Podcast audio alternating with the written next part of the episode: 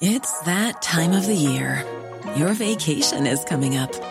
You can already hear the beach waves, feel the warm breeze, relax, and think about work. You really, really want it all to work out while you're away. Monday.com gives you and the team that peace of mind. When all work is on one platform and everyone's in sync, things just flow wherever you are. Tap the banner to go to Monday.com.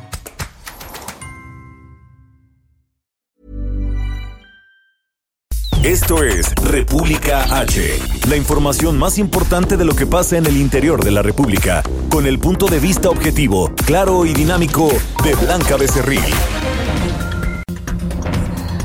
Hola, muy buenas tardes. Son las 12 del día en punto de este viernes 22 de mayo de este año 2020. Yo soy Blanca Becerril, esto es República H. Yo lo invito a que se quede conmigo porque en los próximos minutos le voy a dar toda la información más importante generada hasta este momento de lo que ha ocurrido en las últimas horas, en los últimos minutos en el territorio nacional, en los diferentes estados del país, sobre temas importantes. Por supuesto que vamos a hablar del coronavirus, también de los eh, préstamos del programa del gobierno federal a través de la Secretaría de Economía que ya está dando estos créditos eh, que está dando a sobre todo micro, pequeñas y medianas empresas. Además, hay información importante de, eh, pues de cómo están regresando algunos estados de la República a la nueva normalidad, a esta reactivación económica que poco a poco se está dando en el interior del país. Recuerde que aquí en la Ciudad de México la eh, jefa de gobierno, Claudia Sheinbaum, pues ha dicho que por lo menos hasta el próximo 15 de junio se mantendrá en rojo este semáforo y después pues ya evaluará la posibilidad de ir regresando paulatinamente a nuestras actividades normales o a lo que se va a llamar ahora la nueva normalidad, porque evidentemente después de una pandemia a nivel internacional, de una pandemia que también pues ya ha dejado estragos importantes en territorio nacional, nada, nada volverá a ser igual, pero también esto es una oportunidad para ser mejores, para cambiar muchísimas cosas que pues no nos gustaban antes de la pandemia. Y como dicen algunos, lo importante es que cuando uno está en un momento de crisis, pues siempre, siempre sacar lo mejor de nosotros y transformarnos. Por eso es que yo le he dicho muchas veces aquí en este espacio informativo y no me cansaré de recordarle que los mexicanos siempre hemos demostrado que somos más fuertes que un eh, terremoto, más fuertes que una crisis económica, más fuertes por supuesto que vamos a ser después de este virus, porque los mexicanos siempre, siempre, siempre pues mostramos la casta, somos de esa especie de humanos que literalmente eh, pues salimos fuertes de todas las adversidades y que nunca, nunca nos damos por vencidos. Así que pues yo le pido que piense positivo y de esta vamos a salir, por supuesto, como de muchas otras, bien, bien librados y también, pues por supuesto, que siga atendiendo las, eh, pues, las indicaciones en materia de salud que han dictado las autoridades para mitigar a toda costa que la propagación del coronavirus se siga dando en territorio nacional y es que pues las cifras no son nada alentadoras a pesar de que autoridades han dicho que se ha logrado pues aplanar esta curva. Lamentablemente pues los decesos y las personas que han dado positivos a este coronavirus siguen en aumento en territorio nacional. Por eso es sumamente importante que siga usted al pie de la letra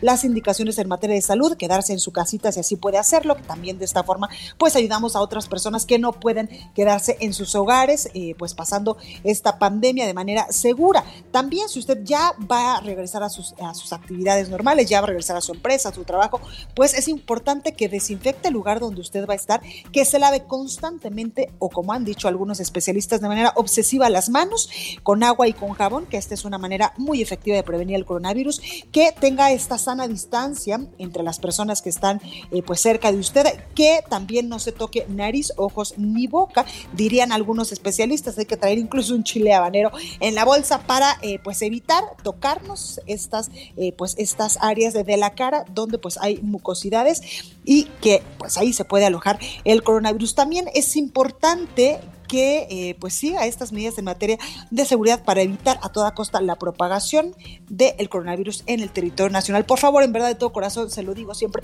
cuídese, cuídese mucho. Bueno, también, eh, pues ahora ya vamos a las noticias, vamos a un resumen de noticias, pero antes recuerde que nos puede seguir en nuestras redes sociales, estamos en Twitter como arroba el heraldo de México, mi Twitter personal es arroba blanca becerril, también estamos en Instagram, en Facebook, en YouTube, donde todos los días también estamos subiendo las breves del coronavirus e información importante importante minuto a minuto en las redes de El Heraldo de México. También nos puede escuchar en www.elheraldodemexico.com.mx desde cualquier parte de la República Mexicana y desde cualquier parte del mundo incluso. Aquí en la Ciudad de México nos escuchamos por el 98.5 de FM, en Guadalajara, Jalisco, La Perla, Tapatía por el 100.3 de FM, allá con mis amigos los regios de Monterrey, Nuevo León por el 90.1 de FM, en Tampico, Tamaulipas 92.5 de FM de igual manera, en Villahermosa, Tabasco por el 106.3, en Acapulco, Guerrero 92.1, en el Estado de México por el 540 de AM, también en otras zonas cercanas como Hidalgo y Puebla por el 1700 de AM en Tijuana, Baja California, 101.9 y 103.7 de FM en Nuevo Laredo, Tamaulipas y también nos escuchamos del otro lado de la frontera en Brownsville y en McAllen, Texas. Ahora sí, sin más, vamos a un resumen de noticias porque hay muchas cosas que informar. En resumen. Desde Palacio Nacional, Graciela Márquez, secretaria de Economía, indicó que a través de siete programas el gobierno federal va a otorgar 3.929.000 créditos con una inversión de 307 mil millones de pesos. Escucha. Son casi 4 millones de créditos con una inversión total, con dinero que va a ir a las economías locales por 307 mil millones de pesos, 44 mil millones de pesos. Es decir, de la meta de 307 mil llevamos ya 44 mil y estamos acelerando en las próximas semanas la dispersión. Legisladores de partidos de oposición expresaron su rechazo a la iniciativa de Morena para extinguir 44 fideicomisos sobre desastres naturales, cultura, ciencia y tecnología. Y ante las críticas por la propuesta de desaparecer el Fondo de Inversión y Estímulos de Cine, el coordinador de Morena en San Lázaro, Mario Delgado, acordó con cineastas que el Fidecine se va a mantener.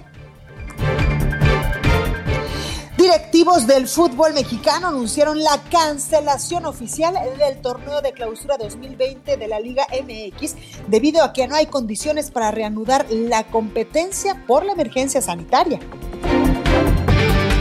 La Secretaría de Salud a nivel federal informó que en México ya suman 59.567 contagios de coronavirus y 6.510 decesos. La Universidad Johnson Hopkins de los Estados Unidos reporta que este viernes en todo el mundo hay 5.128.000 contagios y más de 333.000 muertes. En información internacional, durante la sesión de la Asamblea Nacional Popular de China se anunció que por primera vez desde 1994 el gobierno no va a fijar un objetivo de crecimiento económico para este año debido a la incertidumbre generada por la pandemia de coronavirus. Y este viernes un avión de Pakistan International Airlines se estrelló con más de 100 personas a bordo en una zona cercana al aeropuerto de la ciudad de Karachi. Medios locales reportan que por lo menos un pasajero logró sobrevivir.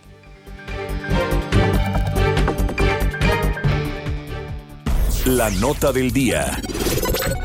Comenzamos con toda la información y vamos a ver qué es lo que dice el subsecretario de Prevención y Promoción de la Salud, Hugo López Gatel, sobre este informe que todos los días nos da a los mexicanos, eh, pues de cómo va la pandemia del coronavirus en nuestro país. Escuchemos. En México, 59.567 personas han tenido COVID desde el 28 de febrero, fecha en que tuvimos el primer caso en México, y de ellas 12.905 lo han tenido en los últimos 14 días, son los casos activos. Muy desafortunadamente, 6.510 personas han perdido la vida hasta el momento por COVID. Bueno, y también esta mañana desde Palacio Nacional el presidente de México, Andrés Manuel López Obrador, confió en que a pesar del incremento en contagios por el coronavirus en todo el territorio nacional, pues no habrá desbordamiento en hospitales. Ojalá, ojalá que así sea. Aseguró que no se hubiesen tomado medidas de sana distancia, que si no se hubieran tomado pues estas medidas de sana distancia durante esta emergencia el COVID, eh, por el COVID-19, se hubiesen desbordado la pandemia en territorio nacional. Pero lo positivo, dice el presidente López Obrador, es que gracias a que muchos nos hemos quedado en nuestras casas y que hemos tomado eh, pues al pie de la letra las medidas de sana distancia, sobre todo en muchos municipios del país, en muchos estados del país, es que en estos momentos nuestro escenario es muy diferente. Escuche. Lo más importante de todo es que a pesar de el sufrimiento de la pérdida de vidas humanas, hemos eh, podido evitar un desbordamiento. ¿Ya se descartaría que esto ocurra? Ya, eso lo podemos descartar. No me gustan las comparaciones. Los que no nos ven con buenos ojos en medios de comunicación, ya no los voy a mencionar, siempre andan comparando, ¿no? Y las notas son de lo más alarmista bueno, y Graciela Márquez, secretaria de Economía, reportó que el gobierno federal solo ha podido dispersar el 14.5% de estos recursos que yo le decía destinados a créditos para pues eh, hacerle frente a los efectos económicos por la pandemia del COVID-19. Solo han podido dar 14.5% de estos recursos. Escucha.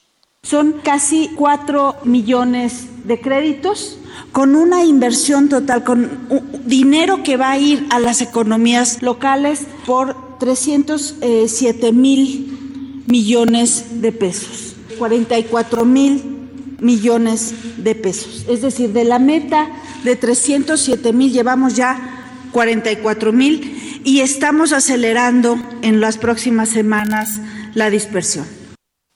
Bueno, sobre este asunto, el presidente López Obrador indicó que hasta el momento 740 mil personas pues han recibido estos préstamos en territorio nacional. Aseguró que este plan de su gobierno va a servir para reactivar la economía del país ayudar a la gente, al mismo tiempo reactivar la economía, crear empleos. Se está haciendo algo que podríamos decir único porque se están destinando muchos recursos para el bienestar del pueblo. Estamos eh, hablando de millones de créditos bueno, y Agustín Gustavo Rodríguez López, vocal ejecutivo del FOBISTE, señaló que en agradecimiento pues, a los trabajadores de la salud se lanzó el programa Tu Casa eh, Te Espera. Escuche. Y también, finalmente, eh, hacer un reconocimiento a los, como en agradecimiento a los trabajadores de la salud. Hemos, hemos lanzado el programa Tu Casa Te Espera, que es para trabajadores de la salud de enfermeras, enfermeros, doctores, con los cuales iniciamos con 2.500 créditos, de los cuales 1.000 van a ser para vivienda, eh, para autoconstrucción y 1.500 para eh, construcción de vivienda nueva. Bueno, y el presidente López Obrador también informó esta mañana, ya en otros temas, que su gobierno trabaja en un programa para rehabilitar las refinerías de todo el país tras el descuido que se les dio en administraciones pasadas. Ahora estamos modernizando las refinerías y desde luego que no van a contaminar y estamos aumentando su capacidad de refinación de las seis plantas. Vamos a procesar este año un promedio de 750 mil barriles diarios y a partir del año próximo un millón doscientos mil barriles diarios en esas seis refinerías. Pero no hay corrupción, se está haciendo un plan para cada una de las refinerías y el propósito es que no contaminen.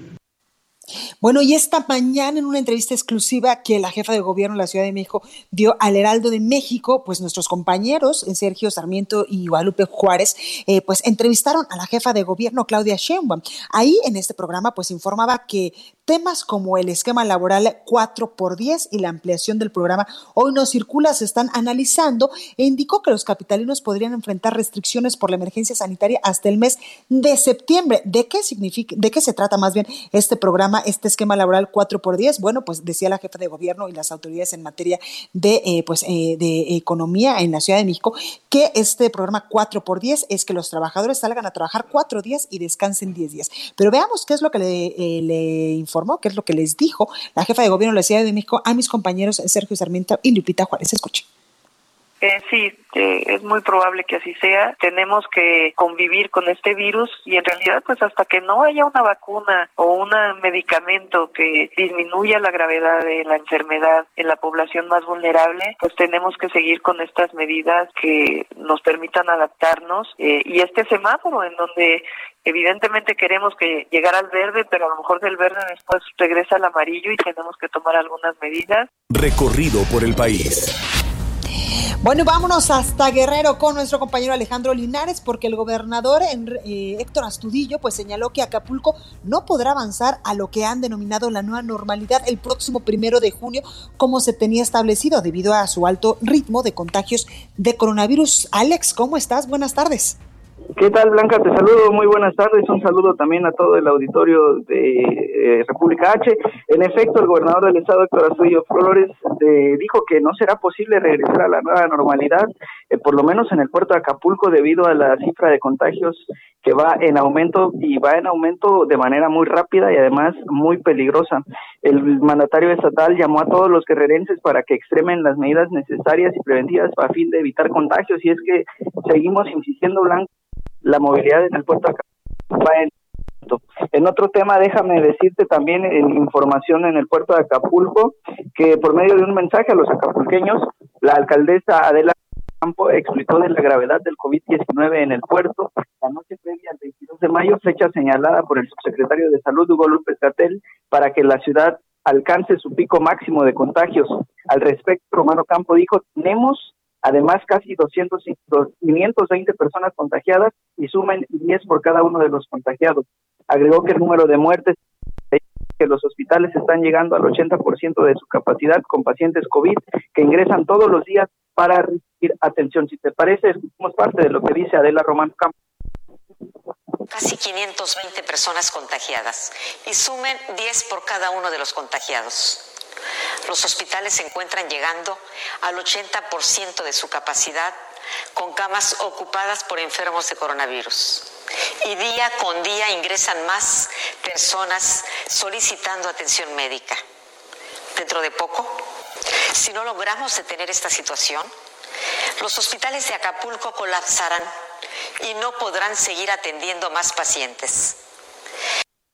La primera autoridad municipal alertó dentro de poco tiempo, si no se logra controlar esta situación, como escuchamos, los hospitales van a colapsar y no va a haber necesidad. Por eso insistió también en su llamado eh, a la población para extremar las preventivas a fin de evitar contagios, ya que Guerrero ocupa el tercer lugar nacional con mayor crecimiento de contagios y Acapulco es el centro de la pandemia. En este la alcaldesa Romano Campo anunció la puesta en marcha de una gente para reactivar la economía en Acapulco, en la que destacan apoyos para generación de empleos temporales. Blanca sería la información hasta el momento. Eh, la está haciendo el gobernador está emitiendo eh, este informe todos los días y nosotros tenemos el reporte completo más adelante. Perfecto, Alejandro, muchas gracias, cuídate mucho. Gracias. Gracias. Y vámonos hasta Chihuahua con nuestro compañero Federico Guevara, porque allá en ese estado del país, del norte del país, decomisaron mil pruebas piratas de coronavirus. Federico, ¿de qué se trata? Cuéntanos. Inverosímil, buenos días, buenas tardes. Inverosímil lo que sucede en Ciudad Juárez en esta paradoja del inverosímil. La Oficina de Aduanas y Protección Fronteriza de los Estados Unidos informó el aseguramiento de mil pruebas rápidas de coronavirus, presumiblemente falsas. Este hallazgo tras la detención de un ciudadano mexicano de 36 años, el cual iba a ingresar a México procedente de los Estados Unidos con una maleta y el cual al ser entrevistado por el agente aduanal estadounidense, pues el oficial encontró inconsistencias en la historia del hombre, por lo que fue referido para una revisión más intensiva y ahí fue donde se detectaron este esto es mil pruebas eh, aparentemente falsas. Los kits de pruebas fueron incautados y serán analizados para una mayor investigación, aseguró el encargado de este punto fronterizo, que algunos al parecer están explotando y sacando provecho de esta pandemia para obtener ganancias financieras, dejando al consumidor en altos riesgos. Estos productos tendrían, pues pueden tener serias consecuencias para el consumidor al ser pues como tú quieras decirle, similares, apócrifas, eh, piratas, balines, y esto es lo que está sucediendo, esta modalidad se está implementando ahora en esta fronteriza ciudad, en donde ya en la entidad suman 249 personas que han fallecido y ya la cifra va en 1.338 casos positivos. Hasta aquí la información. Ahí lo tenemos, Federico Guevara. Muchísimas gracias por esta información y como tú dices, inverosímil que incluso pues se estén eh, pues vendiendo o regalando estas pruebas piratas de coronavirus y es que con la salud no se juega. No se juega y se hace una cadena, porque tú llevas, tú llevas unas pruebas mm, falsas, piratas, las vendes y después a alguien se las van a aplicar un poco más baratas, pero al final de cuentas eh, no estás haciendo nada más que generando más una cadena, un círculo vicioso. Totalmente. Federico, muchas gracias, cuídate. Igualmente, gracias, buenas tardes. Gracias. Y vamos a Querétaro porque eh, este estado, el 37.9% de las personas que han dado positivos a la enfermedad de COVID-19 forman parte ya del sector salud. Fernando Paniagua nos tiene los detalles. Fernando, ¿cómo estás? ¿Qué Blanca? Buenas tardes. Efectivamente, de acuerdo con la directora de los Servicios de Salud en el Estado, Martina Pérez Rendón, el sector salud en Querétaro ha acumulado, en lo que va de la pandemia, 221 casos positivos de COVID-19 en personas que forman parte de ese sector, que en los diferentes ámbitos combaten o dan servicios de salud. Pérez Rendón informó que de los 221 casos de personal del sector salud contagiados, no en todos ellos se ha podido determinar si atendían directa o indirectamente casos de COVID, pero sí relató que algunos de ellos estaban dedicados, por ejemplo, a la medicina privada, como fue el caso de uno de los eh, fallecidos que recientemente se registraron en el estado y que era odontólogo en el sector privado. La funcionaria reveló que eh, es muy difícil establecer en qué ámbito fueron infectados estos eh, trabajadores del sector salud, pero la realidad es que sí, ahí están, son 221 que forman el 37.9% de los casos confirmados en el estado, donde hasta el momento se tiene un registro de, acumulado de 639 casos 290 son mujeres, 349 son hombres. Hay 25 pacientes hospitalizados, de los cuales 46 se encuentran graves y se han registrado hasta el día de hoy 68 defunciones por la enfermedad COVID-19. Blanca. Pues ahí lo tenemos, Fernando. Muchas gracias por esta información. Gracias a ustedes, estamos al pendiente. Buenas tardes. Buena tarde. Y vamos a Coahuila con nuestro compañero Alejandro Montenegro, porque allá pues se reanudó operaciones eh, la planta eh, automotriz en General Motors. Alejandro, ¿cómo estás? Cuéntanos. ¿Qué tal? ¿Cómo estás, Blanca? Muy buenas tardes. Te saludo con mucho gusto desde Coahuila. Como bien comentas, después de que desde el lunes empezaron a prepararse con todas las medidas de, eh, sanitarias necesarias en las empresas de la industria automotriz, pues bueno, pues ayer General Motors anunció que ya inició operaciones, esto al menos en su planta de ensambles que está ubicada en el municipio de Ramos Arizpe, Coahuila. Eh, se espera que eh, durante este viernes también lo haga la, la planta de motores, y bueno, pues de esa manera empieza ya a reactivarse eh, la operación de la industria automotriz en Coahuila. De acuerdo con el gobernador del estado, son alrededor de 200 mil los trabajadores que directa o indirectamente dependen de esta industria. Y bueno, pues en los próximos días, eh, pues ya estarían eh, todos incorporándose a, a, su lugar de trabajo. Las plantas también de motores y de ensambles de General Motors también lo iniciarán operaciones en, Silao, Guanajuato, donde tienen otra de sus plantas. Y bueno, pues el resto de las, eh, de las empresas de la industria automotriz en Coahuila también irán eh, reiniciando operaciones en los próximos días. Como ya te decía, entre la industria automotriz eh, de la construcción y el tema minero, que fueron las, las recientes industrias que se aprobó que regresaran a trabajar, son alrededor de 315 mil trabajadores en Coahuila los que van a volver a sus puestos de trabajo durante la contingencia. Es el reporte desde Coahuila Blanca. Gracias Alejandro, cuídate mucho. Muy buenas tardes, igualmente. Buenas tardes. Y en Puebla, el gobierno de Miguel Barbosa va a emitir un decreto para impedir el regreso a actividades de la industria automotriz. Claudia Espinosa nos tiene los detalles. Claudia, adelante. Aldo Media Group, pues como lo comentas, el gobernador Miguel Barbosa Huerta, pues señaló que emitirá un decreto para ver cómo se reactiva la industria automotriz. Hay que decir que hace unas horas, pues justamente el mandatario señaló que comenzaron, antes de la emisión del decreto que había anunciado para este día, pues reuniones a través de la Secretaría de Economía Estatal con representantes de Volkswagen y de Audi de las empresas proveedoras para conocer la situación que ellos tienen y también sus propuestas. Es decir, bueno, primero conocerán la opinión de los empresarios automotrices y posteriormente se determinará cómo saldrá la emisión de este decreto. Y es que los casos en Puebla de contagios de COVID-19 se mantienen a la alza, no se ha bajado de la cantidad de 70. Ayer se registraron en 24 horas 82 casos para llegar a 1.858 casos positivos de COVID-19. Suman ya 355 los muertos. Hay 461 personas hospitalizadas. De estas, 97 están en condiciones graves y esta es una de las causas por las que se está analizando si es viable o no regresar a partir del primero de junio a la actividad de la industria automotriz, una actividad que representa el reingreso de más de 40 mil trabajadores de las dos armadoras y de las empresas proveedoras que existen. En ese sentido, el mandatario pues dijo que conocerá su opinión, pero fue determinante en señalar que si las condiciones permanecen de esta forma, no se regresará el primero de junio, se estará trabajando y colaborando con las empresas para ver cuál es el mejor destino, sobre todo, bueno, porque están siendo ya impactadas por el regreso de algunas otras en Estados Unidos. Pero es la información hasta el momento. Pues ahí lo tenemos, Claudia, gracias. Muy buena tarde. Buena tarde. Y vamos ahora con el sacapuntas de este viernes. Ya está lista nuestra compañera Itzel González. Esto es República H. Yo soy Blanca Becerril. No se vaya, que yo vuelvo con más. Sacapuntas. Nos lo dijo claro el diputado de Morena y líder del Barzón, Heraclio Rodríguez. Su grupo está rompiendo con la 4T. Acusan al gobierno federal por recortar sin previo aviso 4 mil millones de pesos al sector agropecuario para este año. Continúa escuchando a Blanca Becerril con la información más importante de la República en República H. Regresamos. Estamos de regreso con la información más importante de la República en República H con Blanca Becerril, transmitiendo en Heraldo Radio. En resumen. La Cámara de la Industria de Transformación de Nuevo León exhortó al gobierno estatal a ofrecer estímulos extraordinarios al sector productivo y para que reabra pues otras industrias no esenciales como la producción de cerveza en la Ciudad de México, como se hizo aquí. Ayer en Veracruz un grupo de 108 médicos cubanos arribó al Aeropuerto Internacional Heriberto Jara Corona con el fin de colaborar con las autoridades locales en la atención de pacientes contagiados de COVID-19 en el estado.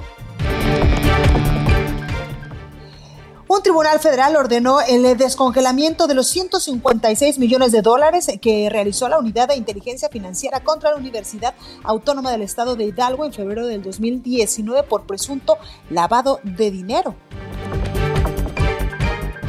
En Yucatán, el alcalde de Mérida, Renan Barrera, solicitó a la Comisión Federal de Electricidad el replanteamiento de las tarifas para el municipio, pues se han duplicado y triplicado los montos a pagar. Elementos de la Fiscalía General del Estado de Chihuahua capturaron al líder de los aztecas, el iraquín, relacionado con al menos 50 ejecuciones en Ciudad Juárez. Este jueves en Temixco, Morelos, fue asesinado junto a su familia Alfonso Isaac Gamboa, ex alto funcionario del gobierno de Enrique Peña Nieto.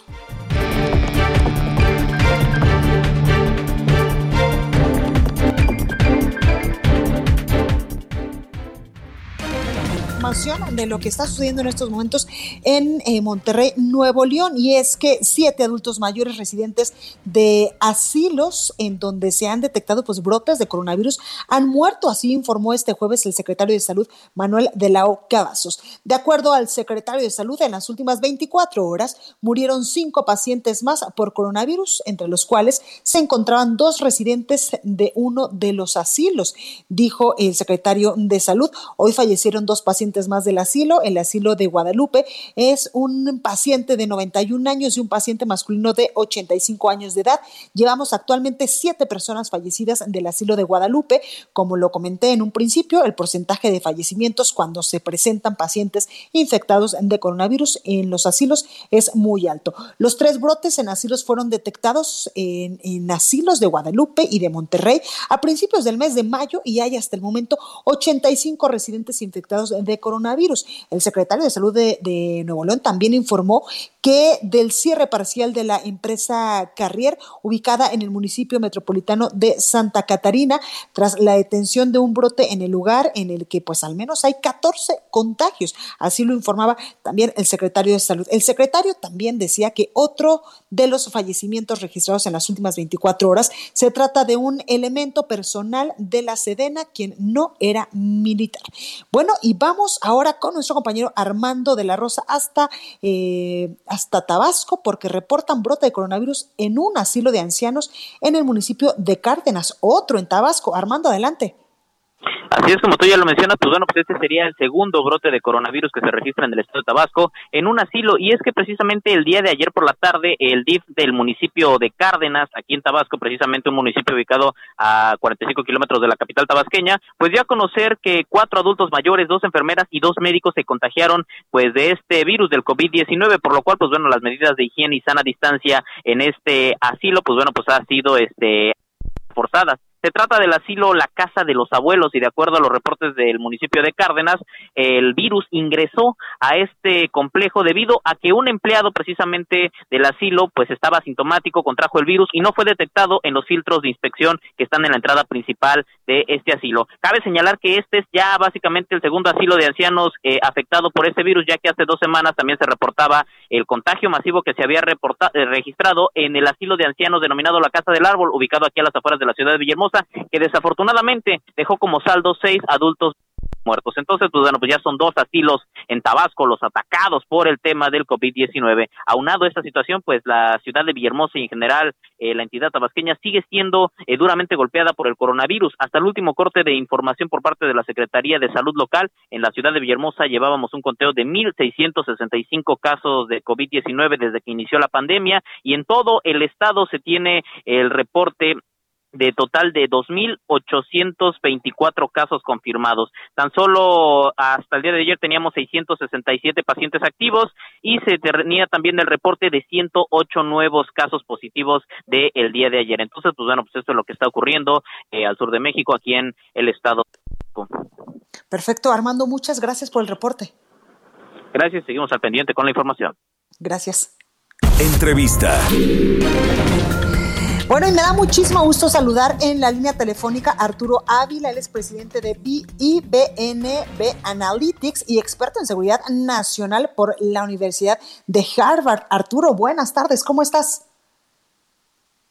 ¿Cómo estás? Con el gusto de saludarte y saludar a tu auditorio, por supuesto. Oye Arturo, muchísimas gracias por esta comunicación. Cuéntanos, tú publicaste en estos días en las páginas del Heraldo de México, pues un eh, informe muy detallado del regreso a la nueva normalidad y tú nos dices ahí que por supuesto que esto va a depender de la situación de contagio y de la capacidad hospitalaria de cada entidad. Cuéntanos.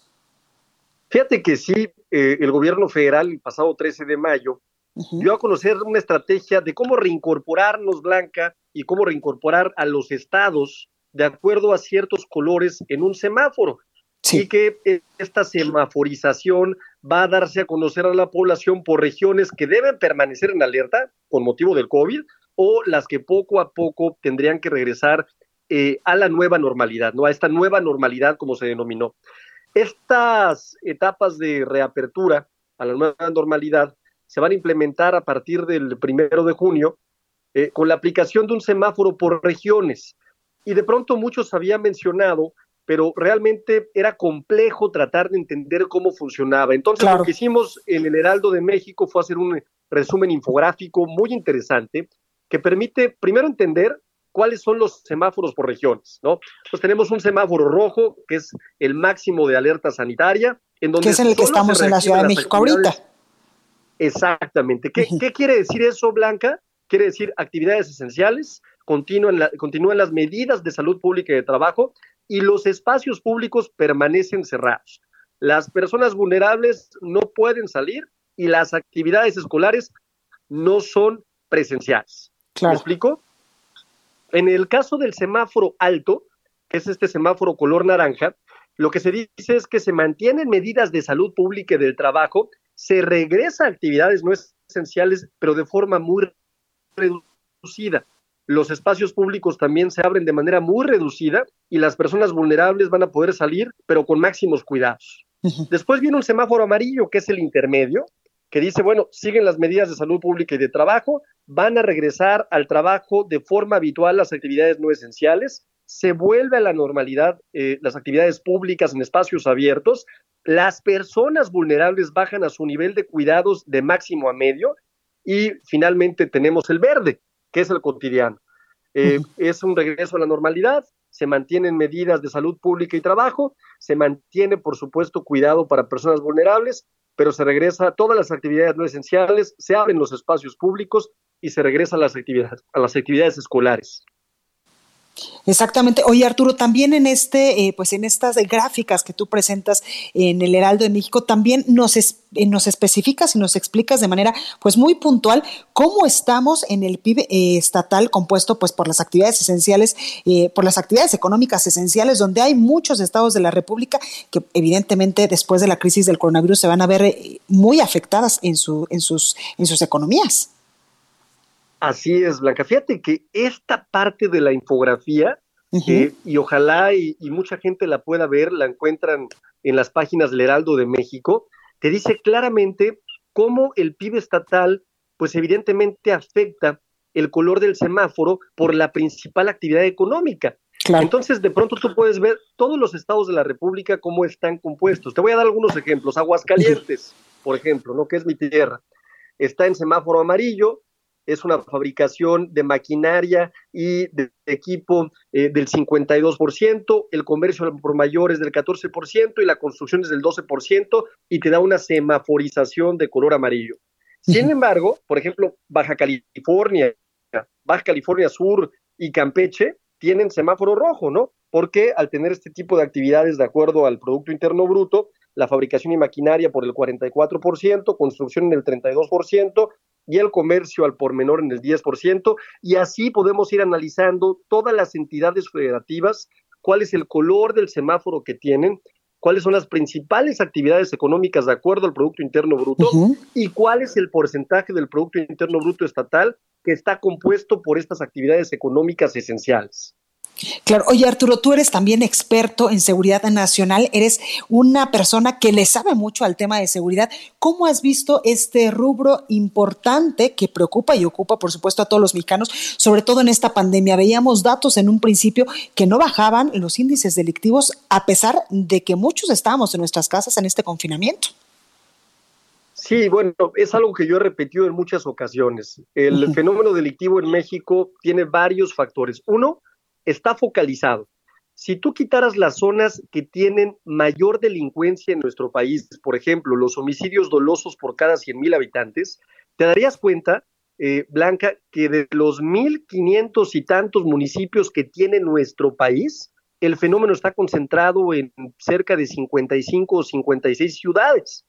Entonces, tenemos fenómenos que tienen que ver con un tema de geopolítica, de seguridad, por supuesto, y de tránsito de drogas que generan evidentemente este tipo de actividades que están relacionadas con los homicidios dolosos por cada 100 mil habitantes, que pues lamentablemente no disminuyen, sino que son incrementales, sin importar el fenómeno de la pandemia o no. ¿no? Sin embargo, eh, los eh, delitos que tienen que ver más con el fuero común sí tuvieron en algunos casos un decremento. Y esta es una buena noticia, ¿no? Una buena noticia porque estamos viendo una curva que se comporta de forma distinta. Sin embargo, habrá que ver cómo se comporta también eh, o cómo vienen los comportamientos de estos eh, delitos del fuero común después de la pandemia, ¿no? Como tú sabes, viene un decrecimiento de la economía superior al 7%, viene una pérdida de empleos que se calcula en cerca de los 800 mil empleos, y creo que va a ser muy importante, muy importante que el gobierno federal y los gobiernos estatales emprendan acciones para tratar de compensar este tipo de situaciones que pueden generar sin lugar a duda violencia y un incremento en los delitos del fuero común y es algo que queremos evitar a como del lugar. Totalmente. Y sobre esto te quiero preguntar, eh, Arturo, ¿sería bueno que también en este plan para el, regreso a la nueva normalidad que han anunciado pues el gobierno federal, muchos gobiernos estatales, también se tuviera un apartado especial para el regreso a la nueva normalidad, pero en materia de seguridad, por ejemplo, de cómo eh, pues bajar estos índices delictivos que tú nos comentas después de esta pandemia que sin duda pues va a dejar lamentablemente a muchas personas sin empleo? Sí, claro. Yo creo que eh, nuevamente volvemos al tema de tratar de focalizar y hacer un diagnóstico con una estrategia adecuada. El problema de la seguridad es que muchas veces se generaliza y se ve al país como si el país tuviera un problema completo. Y realmente no. Hay focos muy claros de dónde hay una concentración de delitos, de delitos graves, de delitos relacionados con el crimen organizado o de delitos del fuero común. Basados en esta estrategia y, por supuesto, en los semáforos delictivos, podemos ya hacer modelos predictivos y para esto funciona el Big Data y los algoritmos basados en Machine Learning que nos pueden determinar cuáles son las zonas que van a ser afectadas en el corto, mediano y largo plazo. Y en estas zonas, el gobierno federal tendrá que eh, mandar apoyos, claro. los que sean, ¿no? ¿Por qué? Porque tienen políticas públicas muy claras para poder de alguna forma compensar eh, la lamentable pérdida de riqueza que tendremos en estas entidades federativas. Totalmente, pues ahí lo tenemos Arturo Ávila, presidente de IBN, también de The Analytics y experto en seguridad nacional. Usted lo acaba de escuchar por la Universidad de Harvard. Muchas gracias por esta comunicación y esperamos pues muy pronto eh, tenerte de nuevo con más datos, con más estadísticas que eh, pues estarías publicando ya de manera paulatina en el Heraldo. Así es, Blanca. Qué honor, qué honor estar en el Heraldo, qué honor escribir con ustedes y qué honor, por supuesto, la entrevista contigo que si le conoce a alguien este tema, también eres tú, Blanca. Gracias a ti y a tu auditorio, por supuesto. Gracias, Arturo. Cuídate mucho. Muchos saludos. Hasta luego. Hasta luego. Bueno, pues ahí lo tenemos y vamos ahora con nuestra compañera Mayeli Mariscal. Pero antes déjeme comentarle que todo esto que acaba de decir nuestro eh, pues invitado Arturo Ávila Anaya sobre el plan de regreso a la nueva normalidad y estos temas de seguridad, pues ya están eh, de nuevo en el Twitter del Heraldo y en mi Twitter personal para que pueda checar usted las gráficas estado por estado. Y ahora sí, vámonos hasta Jalisco con nuestra compañera Mayeli Mariscal porque presentan protocolo para reapertura de guarderías allá en la Perla Tapatía. Mayeli, adelante. Hola, ¿qué tal Blanca? Muy buenas tardes. Buenas tardes a todo el auditorio. Así es, las guarderías podrán eh, inscribirse eh, ya para que la revise la COFEPRIS, pero eh, ellas no van a necesitar el distintivo que se les está pidiendo a todos los negocios para reactivar actividades. Sin embargo, el secretario de Educación en la entidad sí aclaró que solo se estarían dando servicio a los menores de seis años, esto para ayudar precisamente a las familias que tengan eh, pues que eh, utilizar este servicio de guarderías. Además, comentar que pues también eh, por parte de la Secretaría de Salud Estatal se estaría revisando que se cumplan con todos estos protocolos y se les está también, se les estará dando una capacitación sobre todo para que sepan cómo actuar eh, y mantener pues todo sanitizado para evitar precisamente eh, pues algún algún riesgo a los menores.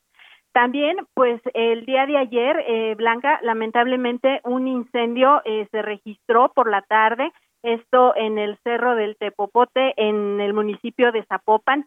La verdad es que eran las imágenes impresionantes prácticamente por toda la ciudad, se podía eh, ver el cielo prácticamente rojo y eh, pues comentarte que en esta zona no había brechas, no hay brechas, entonces estuvieron haciendo uso de helicópteros, al menos cinco helicópteros de diferentes corporaciones estuvieron participando en el combate de este incendio. Hoy por la mañana, a las nueve de la mañana, se eh, anunció que ya estaba controlado se trabajaba solamente en algunas acciones de enfriamiento y eh, lamentablemente pues el área afectada de manera preliminar se da cuenta de 317 hectáreas Así es que, pues bueno, estaremos también muy al pendiente y sobre todo eh, recordar que pues es temporada de estiaje y tenemos que tener eh, pues mucho mayor precauciones también. Y eh, comentar que también la Federación de Estudiantes Universitarios de la Universidad de Guadalajara el día de ayer se pronunciaron porque eh, pues precisamente la tarifa del transporte público que tanto se nos ha anunciado que pueda mejorar el servicio, la calidad eh, pues hasta estos momentos no ha sido tal. Y eh, parte de lo que ellos eh, pues destacaron es que también estas alcancías que ya hemos platicado en otras ocasiones siguen sin dar el cambio, se quedan con 50 centavos, la tarifa aquí en Jalisco es de 9,50 el pasaje, sin embargo, eh, pues tienes que llevar los 9.50, si depositas en las alcancías 10 pesos, nunca te da cambio con lo cual pues también no sabemos a dónde se va ese dinero. Y eh, pues lo que ellos mencionaron es que debe de congelarse y regresar a los siete pesos hasta que realmente no se garantice este servicio y de ser necesario retirar concesiones porque también la autoridad ha sido pues bastante eh, lenta en este proceso de, de sancionar y de retirar concesiones. Así es que, pues bueno, esa es la información. Y también comentarte, Blanca, que en Puente Grandes están eh, pues interponiendo algunos juicios de amparo a favor de algunos internos, al menos 379 internos interpusieron un nuevo juicio y es que eh, pues presuntamente podrían estar eh, infectados o ser positivos a coronavirus, con lo cual están solicitando que se les brinde la atención necesaria, la atención médica y eh, las autoridades de este Centro Federal de Readaptación Social pues no se las están brindando. En esta ocasión el amparo fue promovido ante la Secretaría Técnica de Combate a la Tortura, Tratos Crueles e Inhumanos del Instituto Federal de Defensoría Pública. Así es que ya había un antecedente, recordemos que 446 eh, reos promovieron ya un amparo colectivo, el cual hasta estos momentos tampoco ha sido respetado, así es que eh, pues estarán rindiendo cuentas también las autoridades que administran este centro. Y comentarte que bueno, en Jalisco tenemos hasta estos momentos 1.502 casos positivos de coronavirus, 96 personas han perdido la vida y hasta estos momentos son 656 las que se encuentran también en espera de los resultados. Esta mañana eh, también se dio cuenta que elementos de la Guardia Nacional adscritos ya a Jalisco resultaron positivos a coronavirus. Son 24 elementos que pertenecen eh, pues al resguardo de los municipios de Lagos de Moreno y de Puerto Vallarta. Se encuentran eh, con síntomas leves, algunos casos asintomáticos pero todos cumpliendo con el aislamiento, así lo dio a conocer Fernando Petersen Aranguren, el secretario de Salud en la entidad, y por lo pronto también están en espera 32 pruebas para descartar o confirmar eh, si hay más elementos que puedan ser portadores de coronavirus. Esa es la información. Pues como siempre, en Mayeli, muy completo tu reporte. Muchas gracias y cuídate mucho. Claro que sí, igualmente. Hasta luego, Blanca. Hasta luego. El análisis. Y como todos los viernes, me da mucho gusto saludar en la línea telefónica a Anilú Ingram, diputada federal por Veracruz y vicecoordinadora del grupo parlamentario del PRI. Anilú, buenas tardes, ¿cómo estás? Querida Blanca, muy buenas tardes, muy bien, como siempre un gusto estar contigo cada viernes. Oye, Anilú, cuéntanos cómo va la reforma electoral allá en Veracruz. Pues mira, uno esperaría que en una crisis como la que estamos viviendo, Blanca, las autoridades y el Congreso de mi estado estuviera trabajando en acciones para ayudar a la gente, sobre todo que los legisladores en los estados empujaran a sus gobiernos a implementar medidas para mitigar la crisis económica sin precedentes que hoy estamos enfrentando.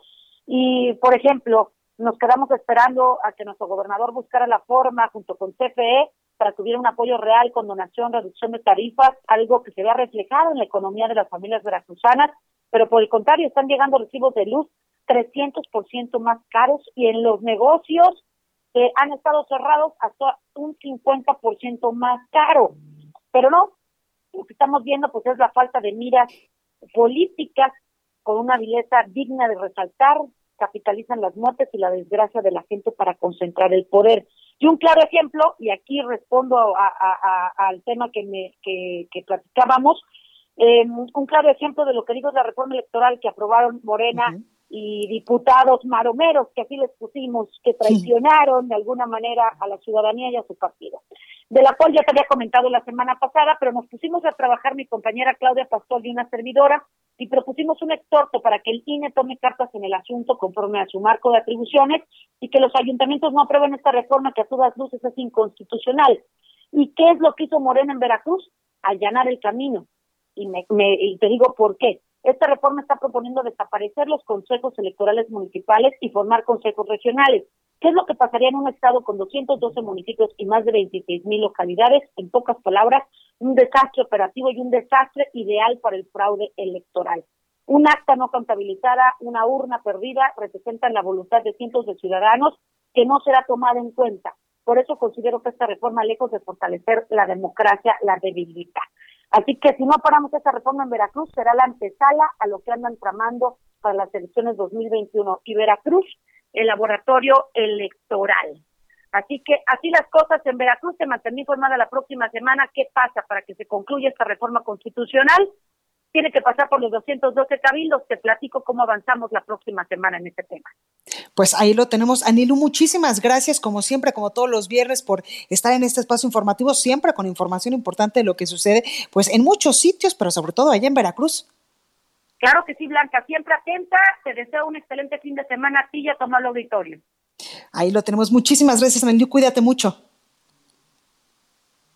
Bueno, pues ahí tenemos esta participación, como todos los viernes, de Anilu Ingram, diputada federal por Veracruz.